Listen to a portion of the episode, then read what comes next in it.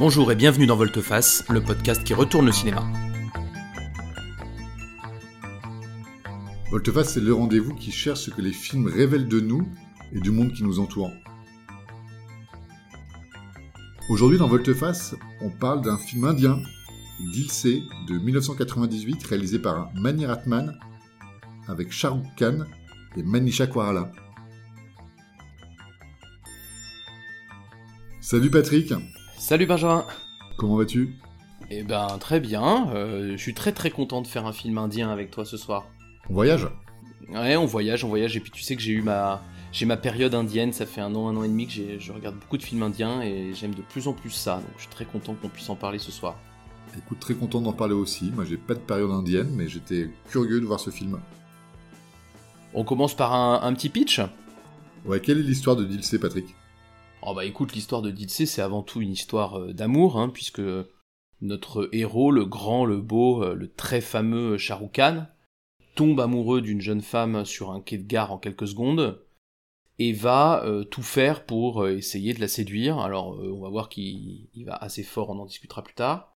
Mais il se trouve que cette jeune femme est une est, prise dans un groupe indépendantiste slash terroriste et qu'évidemment euh, cet amour va, présenter quelques difficultés à force de se rapprocher du moment où elle doit agir euh, dans ce groupe euh, terroriste et que lui va vouloir de plus en plus faire sa vie avec elle. Et donc on mélange, comme souvent dans le cinéma indien, des enjeux amoureux et des enjeux plus politiques.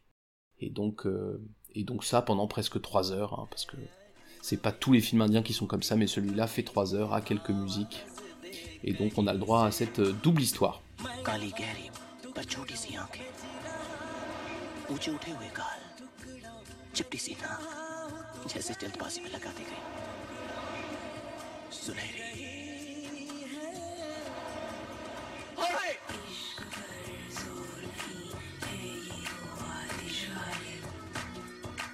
आखिर तुम जानते क्यों मेरे बारे में कुछ नहीं सिर्फ ये कि मैं तुम्हें चाहता हूं Eh ben écoute Patrick, parlons-en. Donc ce film, bien sûr, donc un film indien euh, qui se passe en Inde. On voit beaucoup d'Inde. Euh, qu'est-ce qui t'a marqué dans, ce film euh, lié à sa géographie, par exemple? Bah écoute, c'est superbe. D'abord, ce qui va être intéressant, là on, on, parle surtout à des gens qui voient très peu de films indiens, c'est qu'on va parler du film dans une deuxième partie de notre discussion, mais d'abord, un film comme ça, c'est c'est une très belle fenêtre ouverte sur l'Inde. On va parler des populations, mais comme tu me lances sur la géographie, là en l'occurrence on est beaucoup au Cachemire. Euh, et c'est absolument sublime, les images sont très très belles. on est sur une production haut de gamme, hein, donc on n'est vraiment pas du tout sur un film cheap, donc c'est très très beau. On va voir euh, l'Himalaya, le Cachemire, et puis euh, comme ils aiment bien voyager, on va voir des chansons qui se passent un peu partout en Inde, notamment au Kerala, dans des, dans des endroits très différents. Le Kerala c'est dans le sud de l'Inde. Et donc sans parler de guide touristique, on a vraiment euh, cette volonté du film de nous montrer euh, l'Inde euh, dans sa diversité géographique et dans toute sa beauté. Bah, j'imagine que tu as apprécié comme moi les images. Ouais, j'ai beaucoup aimé cette variété. C'est vrai qu'on voit de la montagne enneigée, on voit de la montagne verte, on voit des déserts, on voit des belles rivières. On a beaucoup, beaucoup de décors naturels qui vraiment donnent ce cachet et ce côté assez authentique au film. Moi, ça m'a bien plu. Il y a des scènes dans la jungle. Il y a des scènes aussi en ville. Hein. La deuxième partie du film se passe à, Delhi. Mais c'est vrai que j'ai beaucoup aimé me perdre dans ces paysages qui servent bien l'histoire d'ailleurs et qui sont de très beaux décors pour les numéros filmés euh, et dansés et chantés dont tu as parlé tout à l'heure.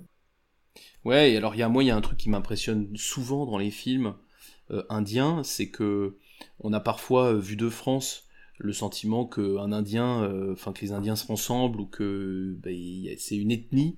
Et en fait, euh, non, pas du tout. Euh, L'Inde, c'est un pays extrêmement pluriel, extrêmement varié, et notamment les peuples de l'Himalaya. À un moment donné, on est au Ladakh.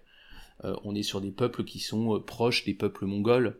vont être extrêmement différents des Indiens auxquels on est habitué, qu'on voit, qu'on voit à Paris.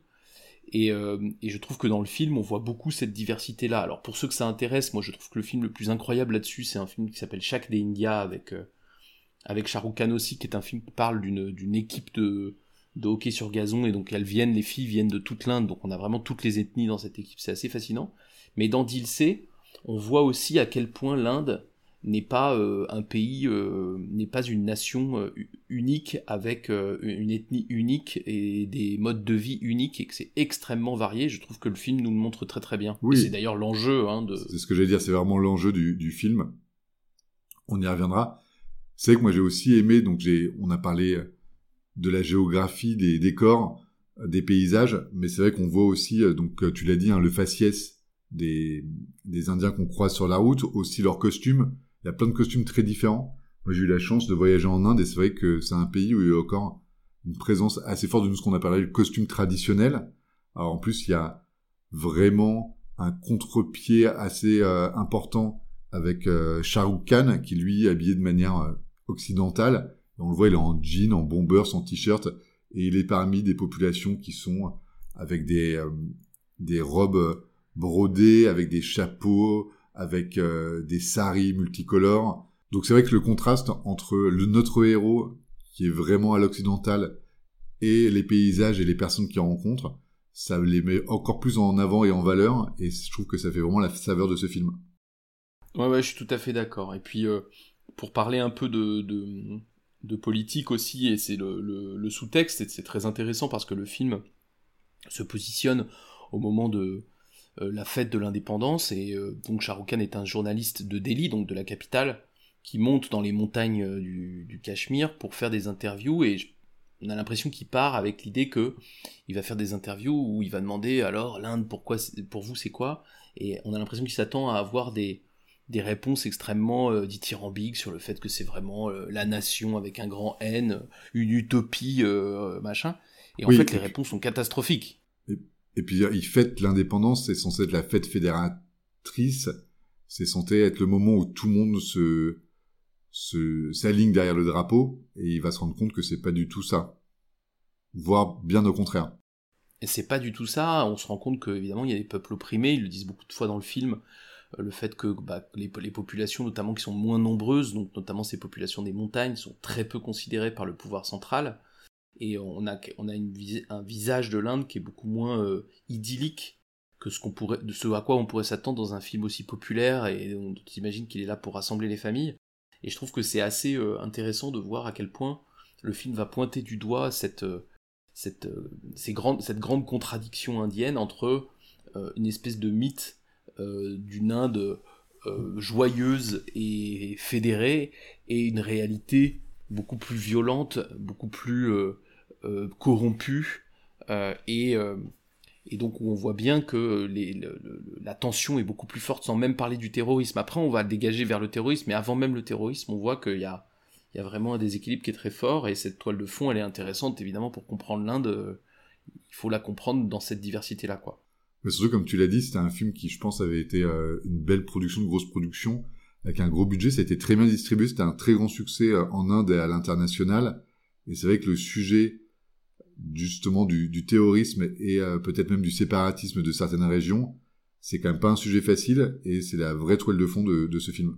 ouais ouais et qu'il faut en plus regarder un peu dans ça et après on va arrêter avec la on va peut-être aller dans le film mais il faut regarder avec sa toile de fond parce que c'est un film de 98 et donc il est largement avant le, le premier ministre actuel Modi qui est un qui est un qui est un qui est un populiste comme un peu comme Trump on le connaît moins chez nous mais c'est un peu le même genre et qu'on peut imaginer que c'est pire encore euh, au- aujourd'hui que ça l'était euh, en, en 98 donc on voit bien que euh, voilà on a ce, ce, ce- cette Inde qui est vraiment traversée par des contradictions qui sont qui sont très très fortes On a parlé des costumes, des décors. Il y a aussi les langages. On voit que les personnages parlent pas tous la même langue. Et aussi, on pourrait parler, si on parle du film, des styles de film. Quand on a préparé l'épisode, Patrick, tu m'as parlé du concept de film masala. Alors, je t'ai regardé avec des grands yeux. Est-ce que tu peux euh, en dire plus à nos auditeurs? Ouais, alors vous, masala, vous connaissez peut-être les épices euh, quand vous prenez un poulet masala ou je Ouais, sais pas quoi, mais, moi, ça m'a fait penser à un- ça. mais c'est le même euh, principe, c'est que le masala c'est un mélange d'épices. En fait, il faut juste se rappeler que euh, la consommation du cinéma en Inde est assez différente de l'Occident, puisque en gros, euh, en Inde, on va vraiment toute la famille au cinéma voir le film, et c'est très très vivant. C'est des, séances où il y a beaucoup de bruit, où les gens chantent en même temps, etc. Et, euh, et donc en fait, on fait pas un film comme euh, comme chez nous avec une cible. On fait un film quand pour le cinéma populaire. Hein, je parle après, il y a, du cinéma d'auteur et tout, mais pour le cinéma populaire, on va faire un film masala, c'est-à-dire un film qui va passer d'un qui va un peu servir toute la famille. Et donc on a la super chanson avec Rukh Khan sur un train, hyper romantique, hyper belle et tout.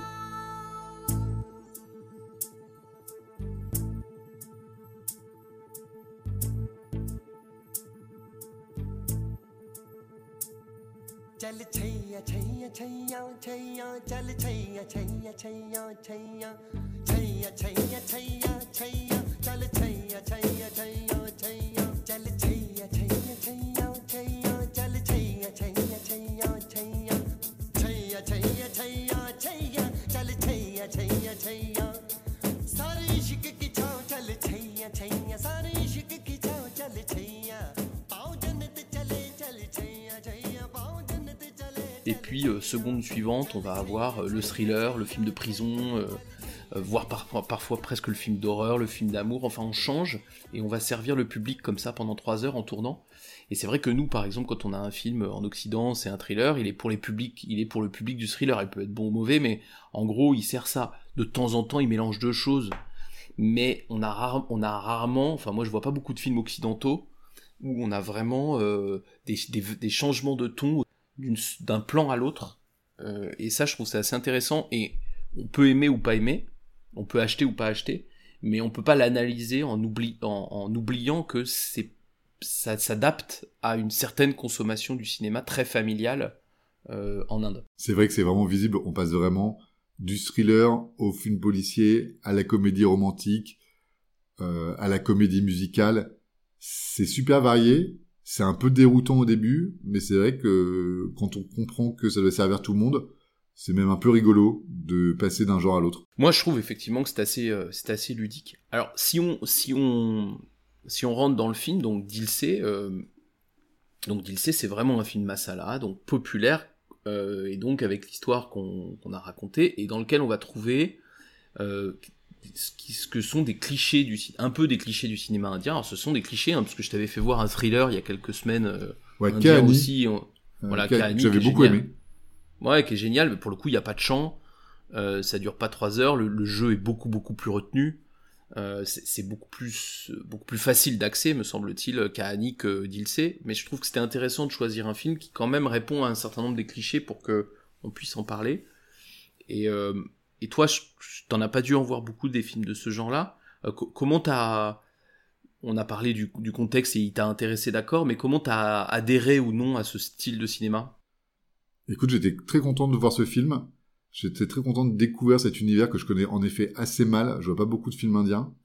Euh, on a parlé de Shah Rukh Khan. Shah Rukh Khan, il est dans tous les plans. Donc c'est l'acteur principal, c'est le héros du film. Et... Ah bah c'est la méga star aussi. Ouais. C'est Brad Pitt. Hein. C'est Brad Pitt. Ils ont pas le même jeu. Je vais pas te, euh, je, vais pas te mentir. C'est un jeu assez outré. C'est un jeu euh, en, le regardant, j'avais l'impression de voir un manga avec euh, des personnages qui en font des tonnes et qui, pour meubler ou pour faire avancer l'histoire, font beaucoup de gestes, beaucoup de mimiques. Ils font beaucoup de choses. Dans la Sharukan fait beaucoup beaucoup de choses.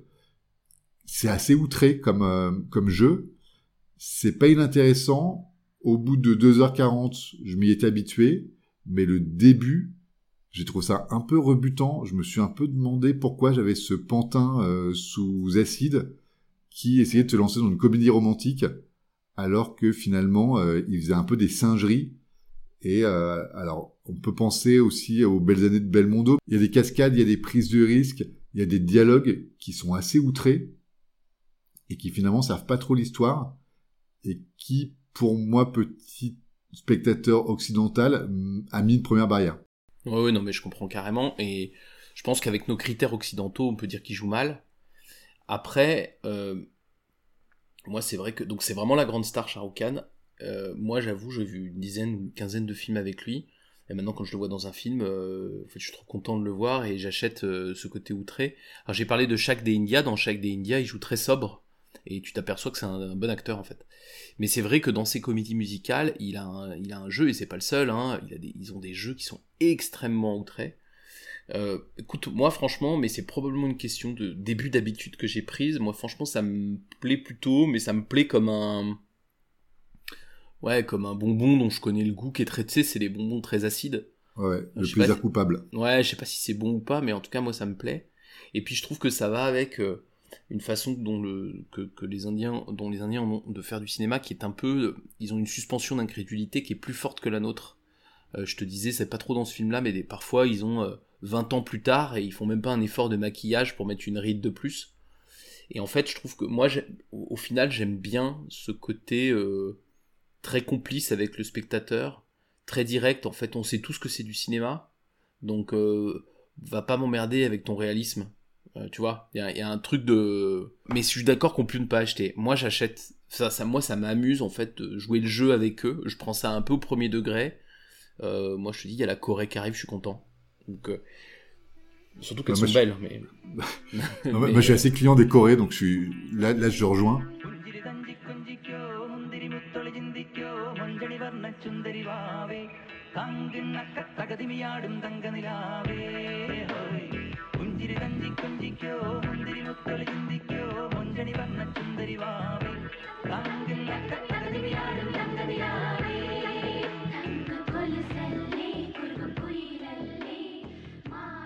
Moi, ce que je trouve étonnant quand même, c'est que le personnage, on le connaît bien, parce qu'il nous est très bien introduit, on connaît son métier, les journalistes radio, on connaît son environnement, on va vite rencontrer sa famille, on sait un peu ce qu'il est en train de faire, et en même temps, le personnage, il est un peu touché à tout. Alors, moi, quand, quand il se met à chanter, à danser, ça m'amuse plutôt, donc euh, je suis d'accord, on peut être euh, bon danseur et journaliste radio, mais il y a des moments où il y a des scènes un peu d'action, et euh, j'ai trouvé qu'à ressemblait à Jackie Chan, j'ai trouvé qu'au bout d'un moment, toi, si la star ou l'acteur prend le pas sur le personnage, ça devient plus trop crédible.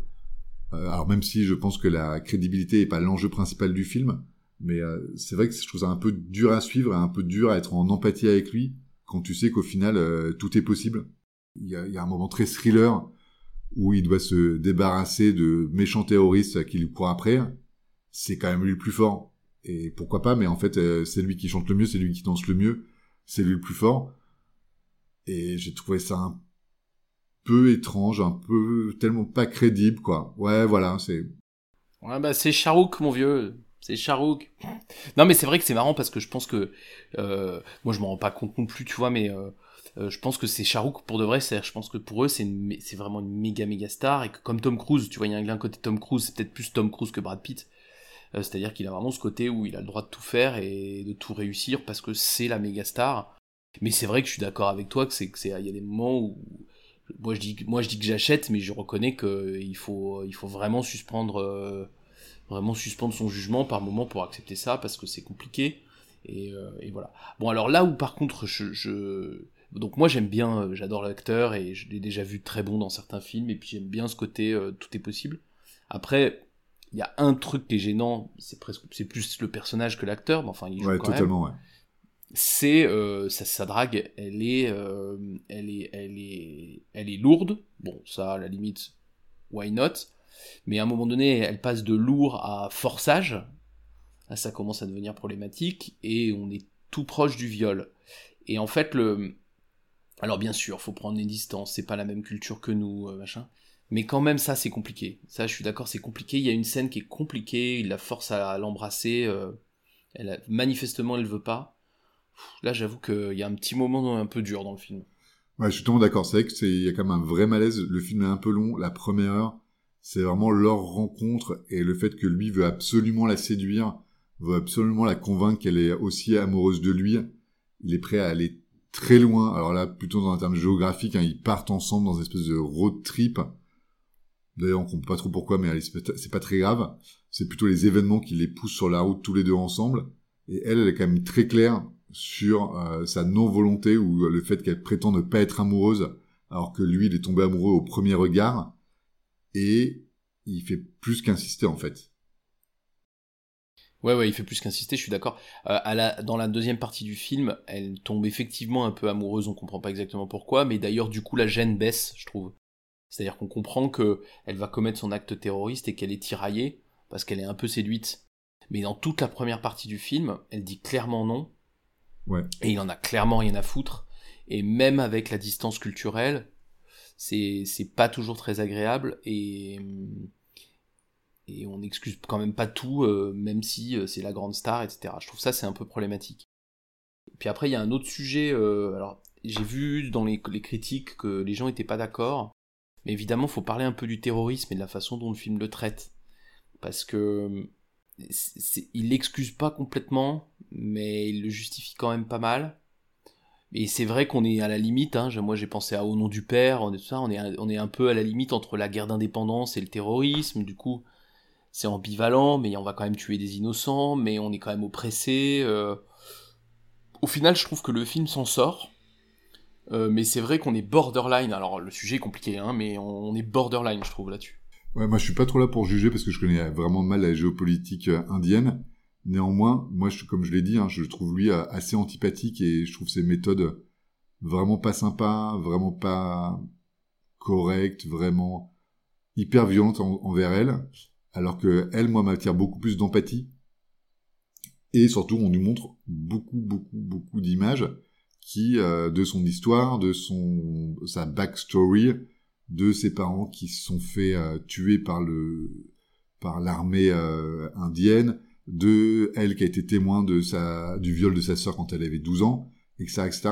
Et donc en fait, ça lui donne beaucoup d'excuses. Alors déjà, elle est harcelée par ce type qui est quand même hyper lourd, et on se rend compte qu'elle a un secret qu'elle n'arrive pas à dévoiler. Donc moi, j'étais plutôt en empathie envers elle, envers elle. Euh, elle est jolie, elle danse bien, elle chante bien, et en plus, euh, ce, ce qui la pousse dans le terrorisme, c'est pas une idéologie ou un embrigadement euh, qui est totalement incompréhensible. C'est quand même le fait que la société lui a marché sur la tête depuis qu'elle en âge de comprendre ce que c'est que d'avoir mal. Et donc euh, moi très clairement, même si le terroriste est pas idolâtré ni excusé, lui son personnage, moi je, suis vraiment dans l'empathie avec elle. Ouais ouais. Et puis alors pour le coup, je trouve l'actrice joue bien moi. Je trouve pas qu'elle soit, je trouve pas qu'elle soit dans le surjeu. Euh, moi, je, trouve qu'elle s'en sort très bien euh, de ce personnage un peu complexe pour le coup et qui est qui doit résister à cette espèce de forçage au début, mais qui après arrive à mettre une part de mystère. Après, on sent qu'elle est voilà, elle est tiraillée, elle a un peu peur d'aller faire ce qu'elle a à faire. À un moment donné, elle vient euh, elle vient et puis elle, retourne habiter chez chez Shahrukh Enfin, elle lui demande de l'héberger. Et là, elle a des états d'âme sur le fait qu'elle va apporter à cette famille beaucoup de malheur parce qu'ils auront hébergé des terroristes, etc. Enfin, justement, là aussi, il, la présente comme quelqu'un de qui est évidemment très loin dans son engagement, mais qui a quand même euh, gardé un lien avec euh, avec le monde. effectivement, elle n'est pas embrigadée à 100% et complètement lobotomisée. Elle a voilà, elle a des elle a des états d'âme, elle se pose des questions et je trouve que c'est un joli personnage. Moi, je trouve quand même que euh, dans la narration, on la voit elle qui se refuse à lui, certainement parce qu'elle l'aime pas ou qu'elle a pas eu le coup de foudre que lui a pu avoir, mais aussi pour son engagement terroriste ou son engagement envers la cause. Et en fait, cette cause, elle nous est pas vraiment montrée ou on comprend pas qu'elle est engagée aussi fortement dans cette cause dès le début du film. Et je trouve qu'en fait, justement, on a l'impression qu'alors, je peux dire qu'elle minaude, on a le droit de pas être amoureux d'un tombeur comme euh, Shahrukh Khan. J'ai trouvé que sa position était pas ultra compréhensible dès le début, de se dire qu'en fait, elle était tiraillée entre deux mondes et que finalement, euh, euh, lui pourrait lui proposer n'importe quoi ou pourrait être amoureuse, c'est pas ça qui l'anime en ce moment. Non, je suis d'accord. Et moi, je sens pas le tiraillement, je sens plutôt la nana qui est sur ce chemin de, de la vengeance et du terrorisme, mais qui a des états d'âme moraux. Et en fait, elle est pas tiraillée de façon, euh, pour moi, directe, elle est juste pas complètement embrigadée. Et en fait, je trouve que ça, on le sent assez vite. et, et, pas uniquement par rapport à Shahrukh on sent qu'elle a tout de suite et très vite de l'empathie pour les gens autour de qui sont autour d'elle et c'est on n'est pas sur quelqu'un qui est devenu euh, qui est sorti du réel euh, on est sur quelqu'un qui est encore en contact avec les gens et qui et qui a ce truc là et ça ça se renforce jusque justement la scène dont je parlais où elle est chez Shahrukh et elle se dit ouais mais je vais vraiment leur apporter des malheurs. Et donc elle, elle, commence à avoir des états d'âme sur est-ce que je fais bien de faire ça? Et puis après voilà elle, se met peut-être à aimer un peu la vie et du coup à ne peut-être plus vouloir mourir. Et en fait ce je trouve que ce, tout moi ce que je comprends c'est que pendant tout le film en fait elle a pas basculé complètement. Et c'est pour ça que c'est difficile de dire que c'est une terroriste parce qu'en fait d'abord elle n'est pas passée à l'acte par définition puisqu'ils passent à l'acte qu'une fois les, les, les martyrs suicidaires mais en plus on sent qu'elle peut, elle peut changer d'avis, qu'elle peut renoncer. Tout le temps, moi, je trouve qu'on sent. Oui, en même temps, lui, je trouve qu'il donne pas suffisamment les arguments pour se dire, elle va renoncer pour lui. En tout cas, dans la première moitié du film. Non, ça c'est C'est clair. assez long, donc euh, tu, tu tapes quand même une bonne heure de film où euh, tu vois un mec qui, qui gratte, qui gratte, qui gratte, et elle qui répond pas, qui même le plante au milieu du désert. Et quand elle part et qu'elle, que lui se réveille euh, au milieu du désert tout seul, tu te dis pas, elle est partie, mais en fait, elle aurait aimé rester. Tu te dis juste, bon, une aventure de plus, mais euh, il y a, il y a, tu vois pas l'ombre d'un espèce de doute chez elle. La scène juste avant, ils sont dans un temple et euh, lui lui propose de se marier. Elle le regarde en lui disant, en lui jetant de- des éclairs, en se disant mais c'est pas possible, tu peux pas me demander ça, je, je suis pas d'accord. On en a pas parlé et j'ai pas ces sentiments-là. Et c'est vrai quand même que bah, lui comme nous, on rame un peu à comprendre euh, quelle est sa posture. Oui, je suis tout à fait. Ouais, non, mais je suis, d'accord. Sur sa relation avec Shah Rukh Khan, je suis d'accord, c'est un peu mystérieux. Moi, j'ai l'impression que cette, ce personnage, la personnage d'elle, enfin cette fille, elle est cohérente dans le sens où il me semble qu'elle a un doute de toute façon, Khan ou pas Khan, et qu'elle a des états d'âme parce que de toute façon, elle est restée connectée avec euh, la société, et ça en fait un personnage intéressant. Après, effectivement, que ce soit ce Khan là, avec cette drague là, avec ce forçage là, qui euh, pousse les doutes au point qu'elle euh, véritablement hésite à passer à l'acte, c'est vrai que là, il y a un truc un peu moyen crédible, et qu'on arrive, me semble-t-il, à comprendre qu'en admettant que c'est un personnage qui est euh, qui ne peut être qu'irrésistible parce que c'est la méga star. Ouais. Mais le, le mais bon, euh, mais je suis d'accord que on, on comprend pas comment elle peut tomber amoureuse d'un type qui est aussi forceur. Et- mais bon, après, Oui, et, l'amour qui- est- et qui ne lui démontre rien. oui, qui lui demande Et- pas grand et chose. lui- il lui demande pas qu'il est le plus beau, le plus intelligent, le plus fort. Il lui démontre juste que c'est le plus lourd. Et c'est vrai que toi, moi, j'ai pensé à Roméo et Juliette. Tu vois, c'est histoire d'amour un peu impossible. Et euh, lui, je l'ai pas trouvé irrésistible. Et elle, on comprend pas pourquoi elle peut pas y aller. Et Mm. c'est peut-être ça, moi, qui m'a un peu bloqué au début dans le film. Alors, euh, comme on l'a dit, hein, il y a des très beaux paysages, il y a des très beaux décors, il y a des très belles chansons. Euh, L'histoire avance quand même à... Alors, pas très vite, on va pas se mentir, parce que le film est assez long. Mais on est quand même bien embarqué, ce qui est plutôt agréable. Mais le pourquoi ils réagissent comme ça, c'est quand même euh, vraiment pas très clair et je trouve que ça se décoince vachement plus et vachement plus vite dans la deuxième partie du film qui se passe à Delhi, où alors là on est avec euh, beaucoup plus de péripéties, encore plus de style euh, masala, hein, comme tu l'as dit, donc euh, vraiment on jongle vraiment entre les styles de manière très très rapide. Et c'est vraiment hyper agréable et j'étais peut-être plus pris par cette deuxième partie du film que par les scènes introductives que j'ai trouvées euh, un peu longues. Ouais, alors pour peut-être pour euh, pour boucler là-dessus et pour si, si si toi ou nos auditeurs vous avez envie de voir un autre film qui est un peu sur ce thème-là, il y a un il y a un film qui s'appelle Fana'a qui est un film avec euh, alors c'est pas Shah Rukh Khan, c'est Amir Khan. Donc c'est un autre Khan et c'est une autre superstar et l'actrice c'est Kajol qui est peut-être la grande star du cinéma populaire indien des 20 ou 30 dernières années et ils ont fait un film, euh, moi que je trouve vraiment être un chef-d'œuvre de justement autour de l'amour euh, et le terrorisme ou l'amour et ce problème de, des- de de peuples qui sont en guerre à l'intérieur d'un même État. C'est un peu le même film, mais probablement un petit peu plus un petit peu plus crédible sur les sentiments, euh, avec une histoire d'amour qu'on comprend mieux et un Amir Khan qui est vraiment séduisant. Mais, mais c'est un peu le même film, il est donc je te, je te conseille si tu veux voir le, la même, un peu la même histoire, mais peut-être encore mieux euh, tournée, me semble-t-il, euh, ce, serait Fana. Ok. Eh ben écoute, sur cette belle recommandation, euh, je te propose de finir notre échange sur ce film, donc Dilsey de 1998 réalisé par Mani Ratman, et de passer à nos deux séquences de fin.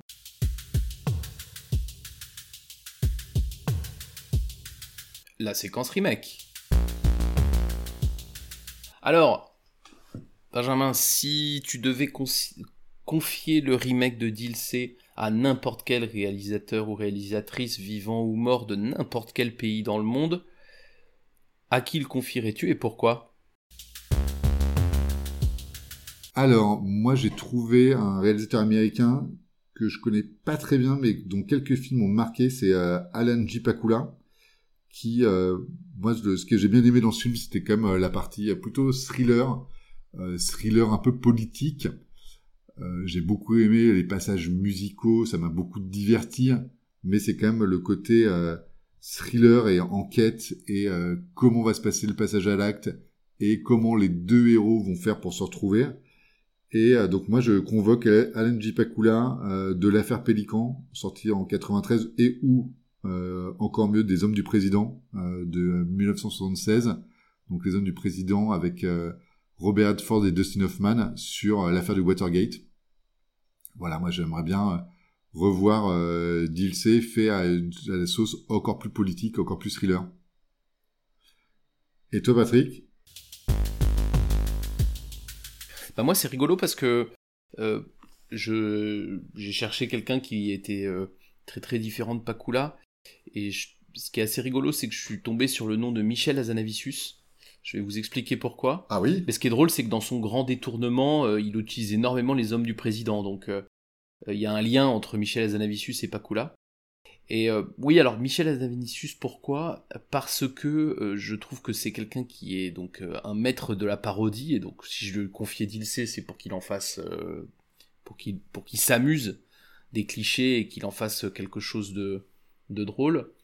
J'ai aussi pensé à son compère Jean Dujardin, donc avec qui il a fait OSS 117 et, et The Artist, parce que je trouve qui lui aussi sait en faire des tonnes. Exactement, et je pense que ce serait un, ce serait un acteur qui serait qui serait intéressant dans le rôle de de Shah Rukh Khan et, euh, et, notamment dirigé par euh, Michel Azanavicius évidemment, euh, il irait pas rechercher tout, mais qui d'autre qu'un Indien pourrait véritablement faire un film masala de toute façon. Donc, mais moi j'aurais été chercher quoi le côté un peu parodique, le côté un peu on s'amuse et on est très généreux de du duo du jardin à Zanavicius. Écoute, j'aurais hâte de voir ce que ça peut donner. On passe aux envies que ça a généré chez toi ce film?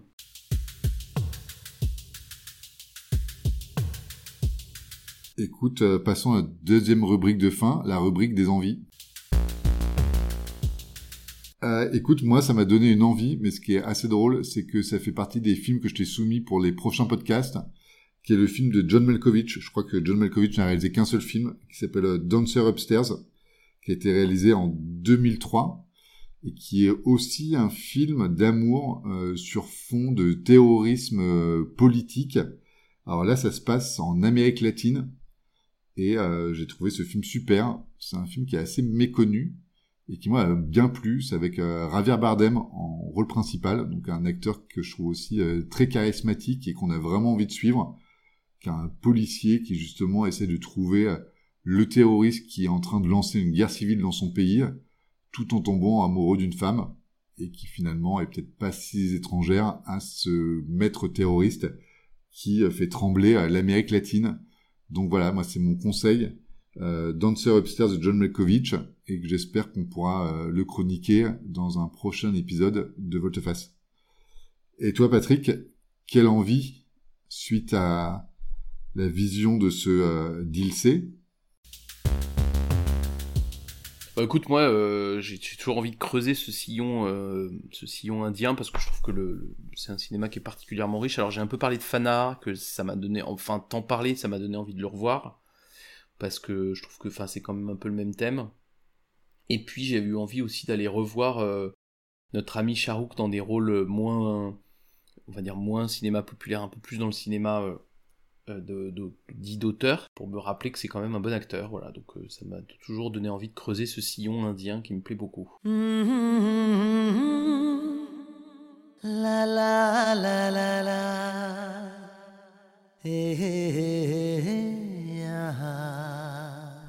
Vous pouvez voir Dilsey en ce moment sur Netflix. Il y a de toute façon beaucoup de films indiens sur Netflix et je vous conseille d'aller fouiller un peu euh, dans le, dans le moteur de recherche. Vous pouvez voir aussi pas mal de films indiens sur Amazon Prime, même si les sous-titres sont généralement qu'en anglais, mais enfin on arrive à comprendre la plupart du temps.